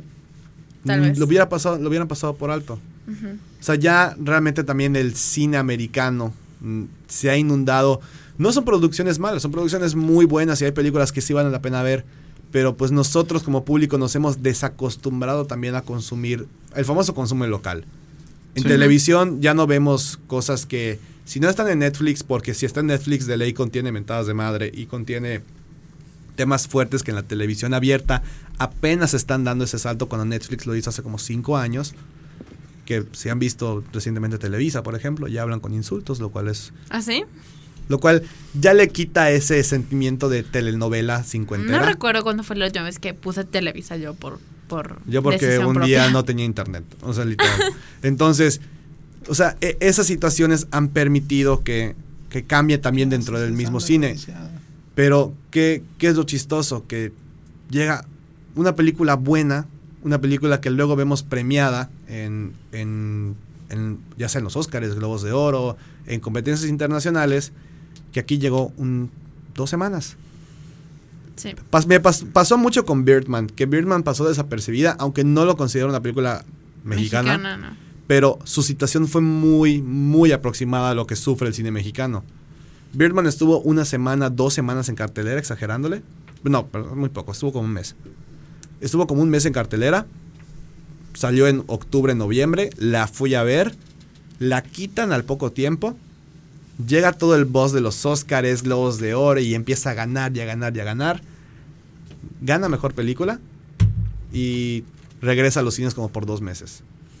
No, bueno, eso es común. O sea, que si ponen la película muy temprano y luego gana premios, o sea, gana Oscar o algo, la vuelven a, a poner. Sí. Pero ese era también el caso porque mucha promoción que le hicieron en México era porque estaba dirigida por Iñárritu. Ujú. Sí, igual Roma, pues Igual- que no tuvo estrenos, no tuvo tanta exhibición en salas y sí hubo mucha gente ya que empezó a hacer todo el boss de Oscars y todo, que estaba exigiendo que se pusara, pasara en cines. O sea, literal exigiendo a Alfonso Cuarón que, oye, el cine mexicano debe estar en las salas, ¿por qué no tienes tu película en las salas? Y Alfonso Cuarón era de que, pues, no Pues no puedo obligar a Cinépolis. Cinépolis no quiso poner la película porque no pudo llegar al acuerdo con Netflix, o sea, no es mi pedo. Que aquí tocamos un tema muy cañón que es la demanda del público. O sea, nosotros como audiencia, como espectadores, pues obviamente vemos lo que nos interesa más. Entonces, si hablamos de producción y de cosas que consideramos buenas o malas, pues siempre las producciones americanas van a tener mayor relevancia. ¿Por qué? Porque tienen a los mejores actores, tienen presupuestos el doble o el triple, mínimo el triple de lo que nosotros te- tenemos aquí en México. Y es mucho más fácil distribuirlo para ellos. O sea, aquí realmente ya lo comentó Gina y si quieres adentrarte más, hay de seguro hay un montón de sitios, blogs, ensayos que te pueden explicar el verdadero problema que se tiene de distribución aquí en México para las películas locales. Porque cortometrajes, si tú buscas cortometrajes mexicanos en YouTube, vas a toparte con un chingo, muy buenos, otros muy malos, pero hay variedad. Y también películas. O sea, en México hay un mercado de cine.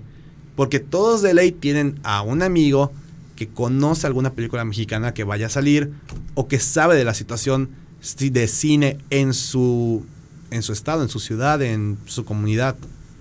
O sea, aquí, por ejemplo, en, Mérida, eh, un compañero, un amigo mío de la prepa, que ya se los he comentado aquí en algún punto, pues hizo una película y la va a distribuir en, al menos a nivel Mérida, lo cual es, es un logro bastante grande. Lo hizo en colaboración con su universidad y todo. Y estamos esperando que la película se debe estrenar el próximo mes, si no estoy mal. Y, y lograr una distribución nacional, pues esperemos que le vaya bien. Porque ya realmente no está mal que nos encante ver cualquier película de superhéroes, de dinosaurios, de disparos, de alienígenas. Pero el cine mexicano estamos hablando que fue un mercado muy cañón en los 50s y 60s. Bueno, antes, y desde durante, antes, la 40s. época, durante la época de la Segunda Guerra Mundial, que nadie estaba haciendo cine más que los mexicanos. Así que estábamos haciendo cine muy chingón porque éramos los que estaban haciendo cine. Y teníamos las películas y los actores, las, Las, producciones. historias. O sea, realmente sí es un cambio de hace, ¿cuánto? ¿70? Casi 80 años después. Sí, ha habido, pues ha habido sus épocas las que sí hay cine, buen cine mexicano, pero igual, es, es que es lo mismo, de si se hace cine mexicano no lo van a ver y pues se recae en películas, perdón, películas fáciles de hacer, que es lo que la gente quiere ir a ver, bla, bla, y pues es un círculo vicioso. Sé que en, en países, vamos a decir, primermundistas, se tiene alguna ley de cultura que cierto porcentaje, no estoy segura cuál es el número exacto, pero un porcentaje de la película tiene, de las películas que están en cartelera en todo cierto tiempo, debe ser producción nacional. O sea, por ejemplo, que en Francia, siempre en cartelera tiene que haber, no sé, Mínimo por lo menos francesas. 30% de la cartelera tiene que ser francesa. Y pues eso es lo que siento que le hace falta a México, tener como que esa legislatura de vamos a hacer que, ok, está bien, pongan todas sus películas gringas, todo lo que quieran, pero al menos el 30% de las salas tienen que ser películas locales. Y eso va a hacer, por lo menos va a llamar la atención del público y por lo menos van a querer chutarse una. Porque Según yo sí existe una ley así, que te pide tener un mínimo, pero ese ha sido un porcentaje, creo que el Ah, pero- 10% o el 12% de producciones que sean mexicanas. Pero recaemos en el tema de Llegan siempre, los vemos los refritos que llegan. Ajá. O sea, es un círculo vicioso. Porque propuestas hay muchas, verdaderamente hay muchas y las puedes buscar. Sí, ¿cuántos no hemos estudiado cine o cuántas es- escuelas de cine no hay en México? Y cómo, o sea, cómo es que de todas las escuelas que existen, las películas que se están mostrando en el cine son las mismas, Que los están mismos hechas por- y todo. que están hechas por personas que en- dices, bueno, y este no es que sea no es que sea malo o bueno lo que lo que haga, pero cómo es que lo consigue.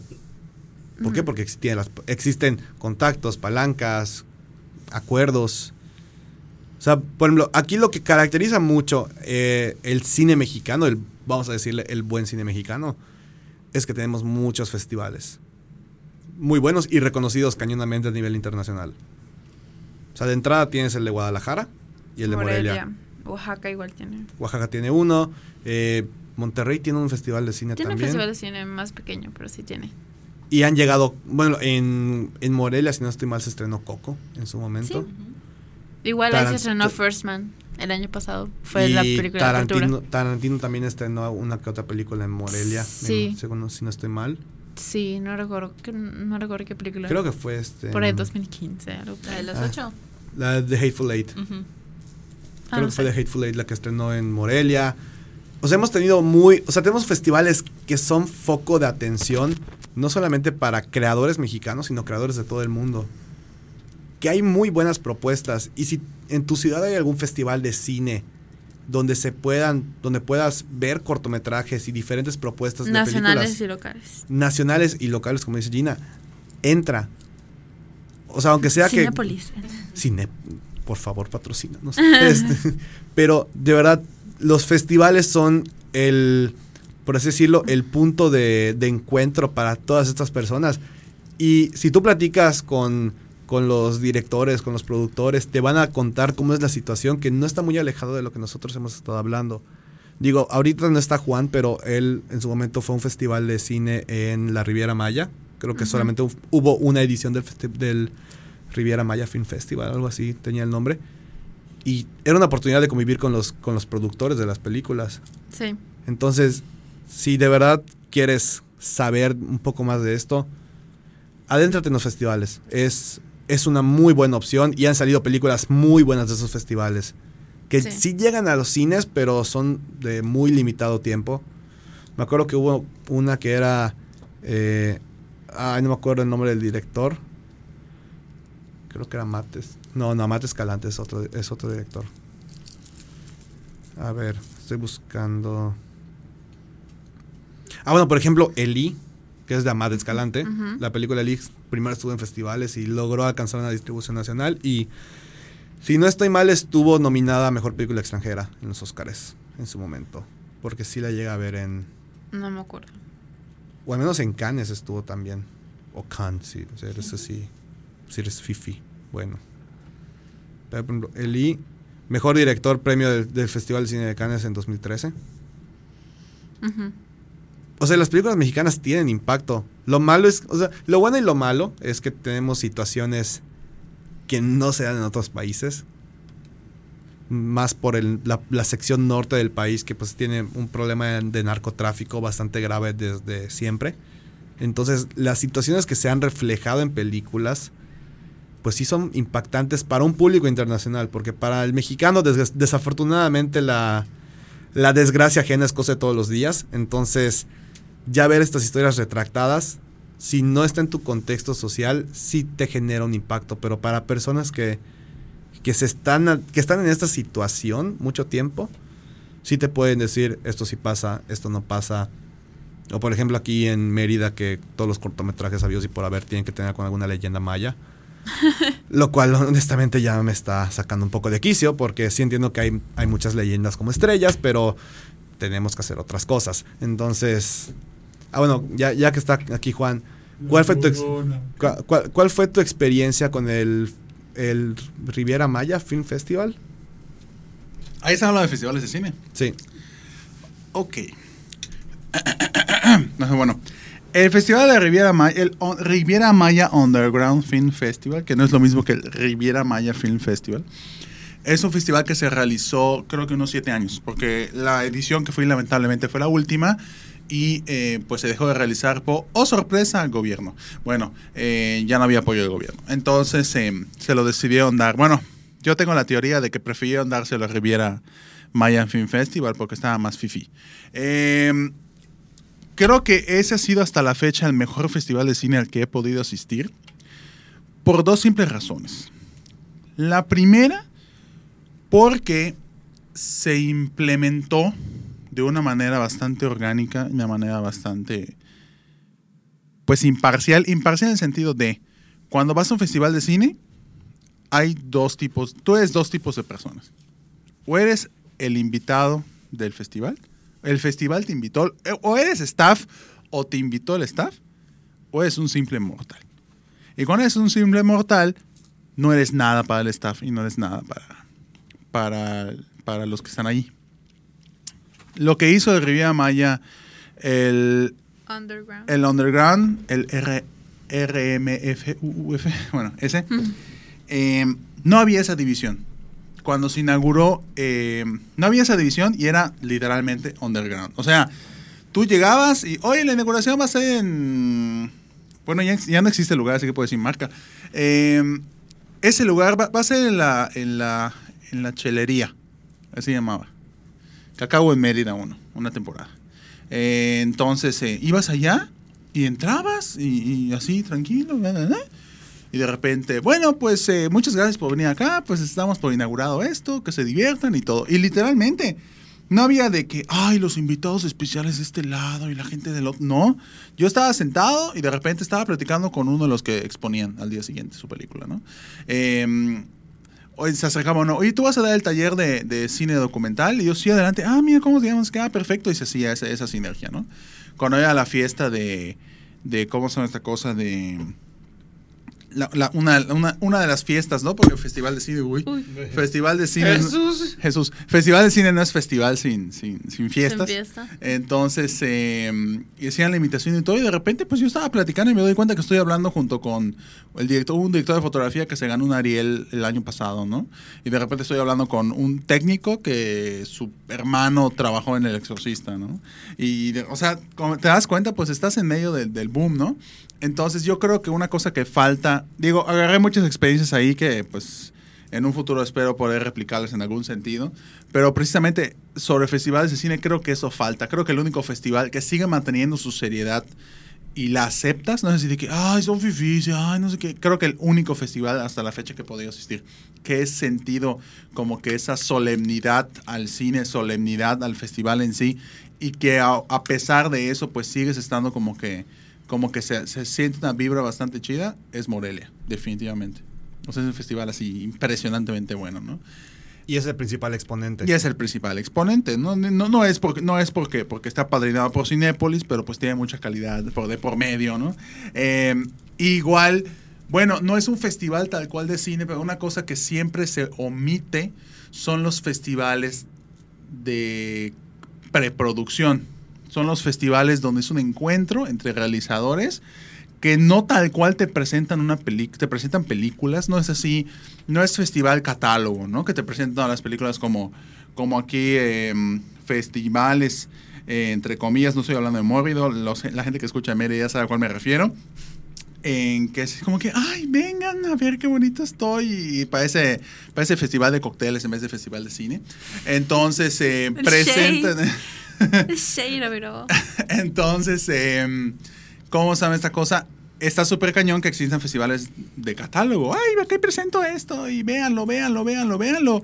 Y, no hay ese encuentro. Realmente si tú eres, creo que da el paso más allá de ser cinéfilo, es cuando ya te forma- formas parte de la comunidad, ¿no? Entonces eso no, no lo han logrado. Al menos aquí en Mérida, solo un festival ha logrado que es Mórbido.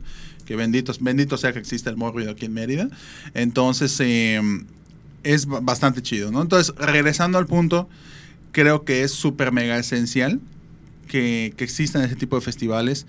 Eh, tanto, ahí te regreso al punto de los de preproducción, tanto de, catálogo como los de preproducción. Los de preproducción son de que literalmente gente que, que es del medio o gente que está más o menos involucrada con el medio, por eso no son tan famosos porque no son tan de farándula, son más para el nicho de mercado que es de productores o jóvenes realizadores. Yo formé parte de uno eh, como seleccionado que es el, el festival, el... Se me fue. Se me fue el nombre del festival, pero es un festival, ahorita me acuerdo. Pero es un festival en el cual, eh, pues tú llegabas como seleccionado y, eh, y ahí, ahí estando como seleccionado, tú presentabas ante unos jueces que realmente pues estabas coacheando tu proyecto, ¿no? Eh, entonces, estando ahí, presentabas en cómo se llama esta cosa, tu proyecto, y te involucrabas con esas personas. Ahí conocí precisamente, ah, digo, si en algún momento de su vida llega a escuchar este podcast, saludos a Carlos, Carlos Contreras, el escritor de, de, de Párpados Azules, el escritor de, de ay, acabamos ahorita, Sueño, Sueño en otro idioma. Entonces, él, pues, estuvo hablando conmigo, pues, un par de, un par de, de- de horas, por así decirlo, eh, sobre mi proyecto de guion. O sea, le, le platiqué sobre proyectos de, lo que viene siendo en guiones reales. Me dijo, pues va. Entonces, en- y, y me ayudó y toda la cosa. Y era padre porque tú ahí presentabas y ponías tu, lo que viene siendo prácticamente tu, tu bebé, o sea, el de tu producto ante otras personas y te involucrabas con otras personas y sí habían proyecciones, sí habían encuentros, sí había todas las situaciones que tenía que ver un festival de cine, pero de una manera muchísimo más íntima y creo que eso fue lo que lo que lo que pues ajá, o sea, fortaleció todo, ¿no? Y eso es lo que me gustó mucho del festival. O sea, entonces tú puedes decir que sí, los festivales son el único, o sea, no el único lugar, pero es la forma más fácil de poder descubrir nuevas películas. De acceder al cine mexicano claro. invisible en otras. De ese, ese que es verdaderamente underground y que se le considera cine mexicano. Sí, fuera de las comedias y Mis Reyes y Omar Chaparro y así. Yo Sí, voy porque- a defender mis reyes contra Godines hasta el fin del mundo. ¿Por qué? Explícame por qué. Porque soy Godín, entonces me Ah. con el concurso de Sanguchón. Ajá, es que pues es- No la vi, no tengo idea de que, de que existía eso. Este, pero ok, entiendo, entiendo esa parte de bueno, me identifico, me da risa. Y creo que es lo que la gente creo que siente o creo que se proyecta. Ah, Marta y Gareda, pues qué bonita está y qué padre su historia de romance. Yo quiero una historia así o whatever. Y creo por eso la gente va, va a verlas. Eh, también Los Cabos Film Festival otro, otro festival importante, yo creo. Eh, y también aquí en la ciudad de Mérida hemos tenido, pero la verdad es un tema que prefiero que no toquemos.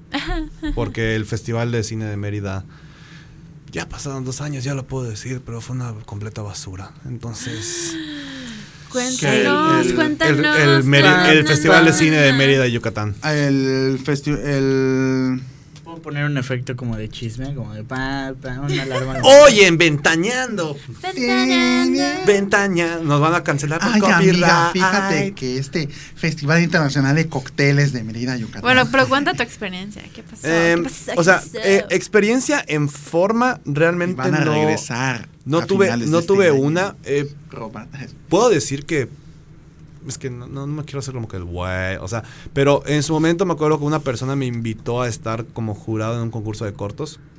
Y, y sí fue de que, ah, pues déjate aviso porque igual me lo dijeron creo que un día antes. Entonces ya, ya de entrada, Ahí, dices, ahí, ahí hay un mm, foco de atención, es un foco rojo eso. Sí. Eh, no me explicaron mucho en su momento cómo iba a estar el desmadre. Fue muy... Cuidado, nos vamos a pique. Ajá. Eh, fue porque un amigo me comentó, eh, lo comentaron a esta persona y esta persona me dijo, entonces yo considero que fui como último recurso, que digo no está mal, de hecho qué bueno que fui último recurso. Gracias porque no, no soy primera opción. Pero eh, igual Gerardo estuvo de jurado en ese concurso. Ok. Según yo fue el Festival de Cine de Mérida de Yucatán. Si fue otro, No, Nos dirá la- créeme, si hubiera sido otro. se no hubiese sabe. pasado la situación. No hubiese pasado la situación. Y, hubo un pésimo trato hacia los jueces. eh, creo que no se les reconoció al final. Se les trató horrible. Y digo, no es como que tienes que tratar a tu jurado como si fueran los dioses, dioses hechos hombres. Pero, pues obviamente, por el que te están echando. Darles su te- lugar. Te, están dando. Darles el lugar y aparte te están echando el paro. Entonces. Eh, en parte con eso y también con los cortometrajes ahí hubo una cuestión en calificaciones muy raras. Entre el voto del jurado contra el voto del público, pero Estimado también... público, estimados que nos están escuchando, ¿creen que un festival se va a caracterizar por su seriedad, por su calidad, cuando un premio hacia un cortometraje se mide por medio de un aplausómetro? Como Básicamente. AMLO. Básicamente ese fue el mayor rollo de ese concurso de cortos, que no era el, el para cineastas, era uno de, de principiantes, de amateurs. Pero dices, o sea, un aplausómetro es como de, güey, no es sabadazo, con todo el respeto. A sabadazo. A, a sabadazo. Entonces, eh, esa es una cuestión también que llamó mucho la atención y un montón de cosas que si quieres investigar más, hay otros programas que han hablado de, del rollo que ha sido el, el Festival de Cine de Mérida, Yucatán. Sí, va- ha, ha habido millones y millones de experiencias desde, desde prácticamente a que, a que no sé, eh, haciendo números así muy por el aire, ¿no? Que le pongan 80, por- och- 80 el, del, del porcentaje, el och- el 80% se va a fiestas y lo demás se va para producción y para todo lo demás, ¿no? Y Que eso es en muchos festivales, en no, muchos solamente, festivales, no solamente en este, ¿no? Pero en este fue descarado nivel, no tenían transporte para los invitados especiales. Invitado especial, vete en Uber, vete en taxi, ve cómo lo haces, pero pues no sé cómo vas a llegar allá. Pero yo sí tengo mi, mi transporte privado, tengo todo a full. O sea, como que eso sí está un poquito nefasto, ¿no? Me voy a autopremiar a mí mismo porque como yo hice el festival tengo que autopremiarme, ¿no? ¿Qué digo? Entonces es como que... ubicas cómo es la sociedad yucateca, pues también no, como no te, sorprende, no amigo, te sorprende amigo, mucho. O sea, para creadores yucatecos, ¿no conviene tanto meterse a ese festival? Mm, de plano no, No, para de porque plano no, porque te piden muchas cosas que hay al mucho, final hay mucho no comprador. recibes Hay- mucho. hay- ajá, exactamente. Hay muchas cosas. Sí, es como que dale 20. Yo, es como el, es el, el- es el, es el primo del amigo del tal que está dentro del festival. Dale, entra. Así la vas a hacer, no hay problema, ¿no? Entonces es como que nefasto, ¿no? Entonces hay muchos, eso sí, en Mérida, al menos en Mérida, punto y aparte de festivales de cine, sí hay muchos espacios de coproducción, hay muchos espacios que se intentaban hacer en su momento y se siguen haciendo hasta la fecha para capacitación continua, que sí realmente hacen capacitación continua y que realmente sí hacen este interés, al menos no, dentro de un marco de un festival, pero sí en hechos aislados, de generar proyectos prácticamente para involucrarse en la... No sea, más, más allá de la, de la producción cinematográfica, hasta en el análisis de cine, ¿no? Piensa Cine con Sergio Aguilar lo está haciendo mucho, Cinema Pacat con Mario Hernán lo está haciendo mucho. O sea, hay muchos espacios que se alejan muchísimo de- de- del concepto de un festival de cine, pero logran, creo que tres o cuatro veces más de lo que es un festival de cine. Sí, y ya bueno, para ir cerrando también, porque si hablamos de festivales, y sobre todo el el de Mérida nos podemos extender mu- mucho tiempo. podemos hacer un episodio especial. Fuera del aire yo quiero saber Ajá. todos los chismes. Sí, lo vas a saber. Entonces, vamos, a vamos a cerrar esto con un, un punto que sí me gustaría que, que lo reflexionemos brevemente. ¿Qué nos hace falta en el cine mexicano? Aparte de dinero, porque eso es evidente. ¿Qué, qué nos faltaría para dar ese paso? Ahora sí que a- hay al talento, solo hace falta apoyarlo. Yo creo que sí. O sea, por ejemplo, aquí en Mérida hace poco estuvo Las Niñas Bien. Y la neta, pues yo admito que, que quería verla y porque quise ver otra película en su lugar, dije, ah, luego voy a ver Las Niñas Bien. Y luego nunca regresé para ver Las Niñas Bien. Así que yo creo que empieza desde... Si ves una película mexicana que como que se sale un poquito de los refritos y Omar Chaparro, Marta Gareda, que digas, oye, esto pues se ve interesante tipo este sueño en otro idioma, los adioses, museo, los chicuarotes, eh, las niñas bien, que dices, esto se ve como la camarista, cosas de calidad. Bueno, tómate compartido. un tiempo compartido, tómate un fin de semana y ve a verla, al menos, no, sé, o entre semana que será más barato, yo qué sé, pero vayan a ver películas mexicanas, sobre todo en Mérida sé que es difícil porque no, como estábamos diciendo todo el programa, no llegan todas y llegan por muy poco tiempo, así que en cuanto la vean, chinga, si salió ese fin de semana una muy, muy importante, un blockbuster, va a estar ahí la siguiente semana, pero la película mexicana no sabes si va a estar ahí la próxima semana, así que ve a ver la película mexicana y luego vas a ver la otra. Es así, como que empieza desde, desde como que nuestras trincheras es ir a ver el cine mexicano, no el básico, sino como el, el que está ahí en, los, en las afueras, en los confines del cine mexicano y que nadie va, va a ver. Eh, pues eso es de parte de nosotros, pero ya en un marco más extenso, Si tuviéramos el poder de- apoyo, apoyo de gobierno, eh, legislatura que él realmente vea por los intereses de los creadores mexicanos y diga, ok, ya que hice tu película mexicana, voy a asegurarte que va a tener exhibición al menos en tales ciudades del país, pero en realidad hay muchas películas que se hacen y nunca llegan a ningún cine de ninguna manera o ni a ningún festival. Así que yo creo que es eso, como que apoyo tanto de gobierno como de audiencias que digan, bueno, voy a poner mi grito de arena, voy a gastar mis set- 60, 70 pesos en ir a ver esta película mexicana. Y no sé, es lo que yo creo que se puede hacer en, en un sentido básico. Ok. Variedad. O sea, Variedad. o sea, variedad y... Porque no voy a decir originalidad, pero estoy segura de que, de que sí hay, nada más, como hemos dicho, no llega. Pero variedad, que no sea siempre, si quiero ver una película mexicana, me tengo que chutar la comedia romántica, sí, o no. Entonces, yo diría variedad. Ok. Em, Juan, ¿algo que te gustaría decir? Pues no, ya se dijo todo. Sí, o sea, básicamente es eso. Tiene que haber más apoyo, variedad, originalidad con apoyo también. Y el apoyo no solamente es en las salas de cine, no solo yendo a ver la película, sino también, también decirle a los creadores en, en sus cuentas, oye, vi tu película, me gustó, porque también eso los motiva a seguir Claro. haciendo películas. Y pues, y probablemente el creador, o sea, bueno, retuitee tu tweet o le dé like a tu comentario y alguien lo vea y diga, ah, ¿qué es esto? ¿Qué es esta película? Y pues ahí ya se va haciendo un poco boca en boca. Sí, porque También eso, recomendar películas mexicanas a, a amigos, compañeros. y salirse un poco del estereotipo de ir a ver ese, esa clásica película que digas, es que es cine mexicano. Ajá, es como que... ay, O sea, si no quieres, si no quieres contribuir a la formación de esa frase, ve otra película de cine mexicano Yo una- que no recaiga en ese, es que es cine mexicano. Yo una cosa que le digo a mis alumnos siempre eh, es de que, ¿qué opinas del cine mexicano? Ay, la verdad, yo no voy a ver, yo no voy al cine porque, ay, es cine mexicano.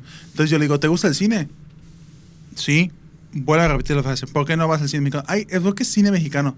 Es cine. Quita el mexicano y sigue siendo cine. Entonces puedes ir a verlo, puedes ir a disfrutarlo. Y hay muchas películas mexicanas que hasta la fecha, yo honestamente les considero como una de mis favoritas.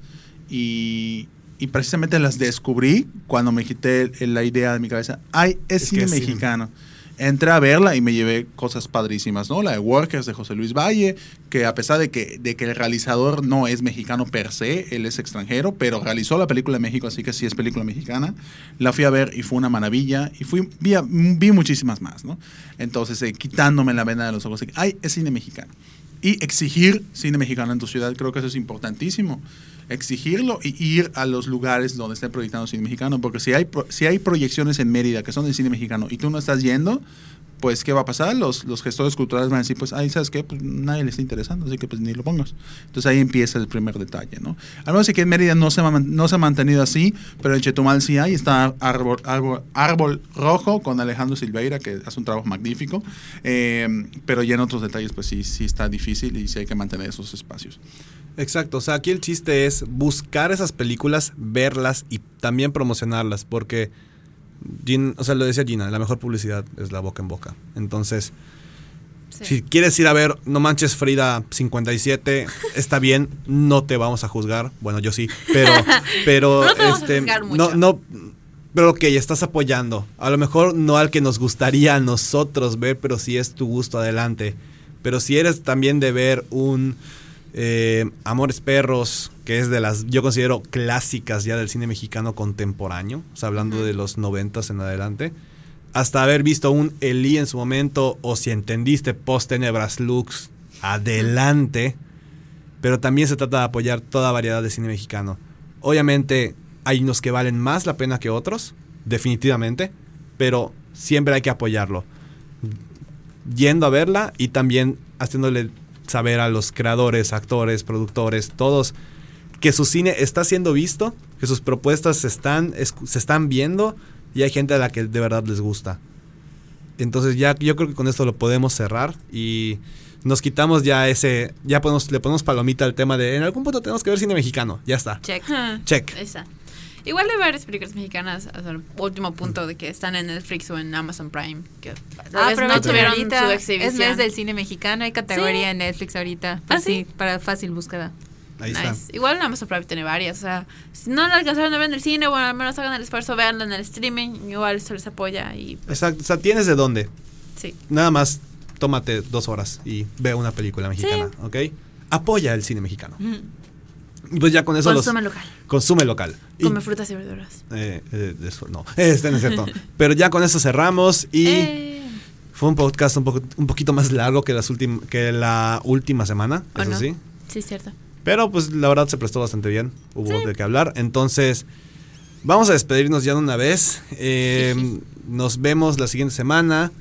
El tema pues será sorpresa. Pero ¿qué se estrena? Antes de irnos, ¿qué se estrena? Se estrena Adastra y se estrena... la nueva película de John Rambo. Entonces, ¡Yes! John, John Rambo. John Rambo comes back for the final installment. ¡Ah, lo estaba esperando! John la verdad, Rambo. no soy el fan más cañón de Rambo, pero adoro a Stallone por mi papá. Entonces, También se estrena Todos caen de Omar Chaparro. Se porque estrena Todos caen. A eso voy también, hay que acordarnos de esos títulos. Se estrena Todos caen con Omar Chaparro. No me emociona mucho, pero. Pero si, está. si te gusta la sangre, violencia y explosiones, ve a ver Rambo, la última sangre. Esta va a estar buenísima. John Rambo. John Rambo. Así que eh, nos vemos la próxima semana. Chequen el canal de YouTube. eh, mañana, eh, mañana, o bueno, el- esta Mañana semana. va a haber King Explaining. Mañana hay un Bueno, Explaining o Mañana rant, no me miércoles acuerdo. va a haber King Explaining y el sábado hay El sábado hay review de debe John haber reviews Rambo. igual. Bueno, este fin de semana debe haber dos reviews, el de Rambo John y el de Rambo. Adastra, así que estén ahí pendientes. Entonces ya tienen unas películas ahí para ver. John de, Rambo. de todo, desde la superproducción hasta drama y ciencia ficción y cine mexicano. Entonces, vayan al cine y nos estamos viendo la próxima semana. Nos acompañaron Andrea Dager. Gina Gómez. Juan Esteban Méndez. Abraham Solveichik y Oh, oh, Omar Badillo. Babadillo. yo, yo, yo. Oh, oh, oh, oh. un saludo a todos. Cuídense, vayan al cine y nos vemos. Bye. Bye. Hasta luego. El Kine Podcast es grabado en la ciudad de Mérida, Yucatán, en las instalaciones de Sur 52. Las opiniones expresadas en el programa son responsabilidad de quien las emite y no representan la opinión de Kinecarus. Búscanos en nuestras redes sociales y en kinecarus.com.